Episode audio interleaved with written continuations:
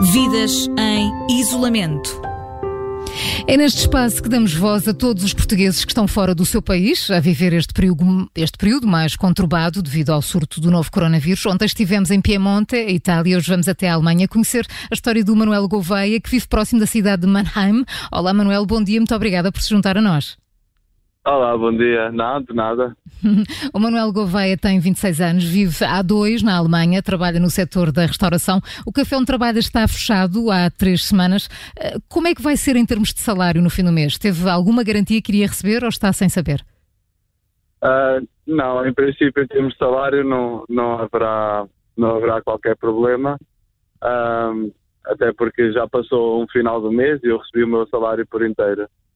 Um, a própria Alemanha é, foi a fornecer fundos para, para os chefes, é assim que podemos dizer, para, para ajudar os, os trabalhadores e os pagamentos dos, dos aluguéis, dos espaços e tudo mais, de modo a que o impacto seja um bocado mais reduzido para, para as famílias. No meu caso não é, não é tanto, estou aqui uh, solteiro, mas para outros para outros casos, uh, creio que, deverá, que, é bastante importante esta, esta ação por parte da, do Estado alemão.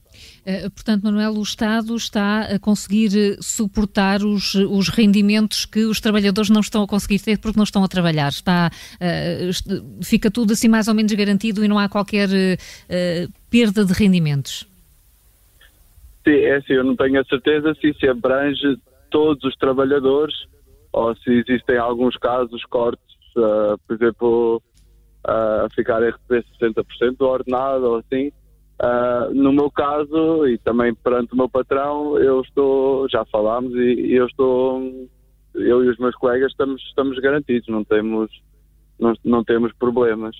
Uh, sei que a Alemanha abriu um fundo para, para, para ajudar os, os chefes e os patrões.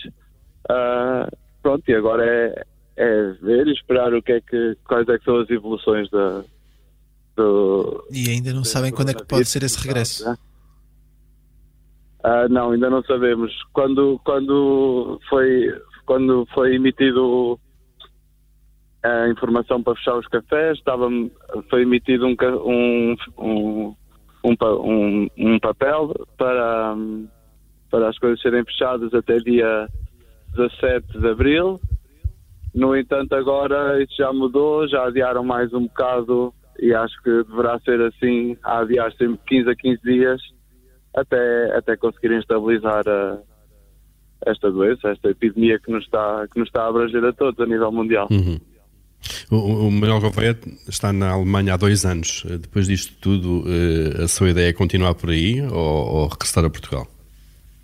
Não, uh, regressar a Portugal. A minha ideia sempre foi essa Uh, no entanto, em nível pessoal, eu sempre tive a ideia de experimentar, ir para fora, experimentar outro país, conhecer outra cultura e ver uh, e perceber melhor o quão especial é o, é o, nosso país. No entanto, acho que é importante a nível pessoal e profissional, uh, e nesse caso até linguístico, porque é uma língua extremamente difícil de aprender. Já sabe falar bem alemão?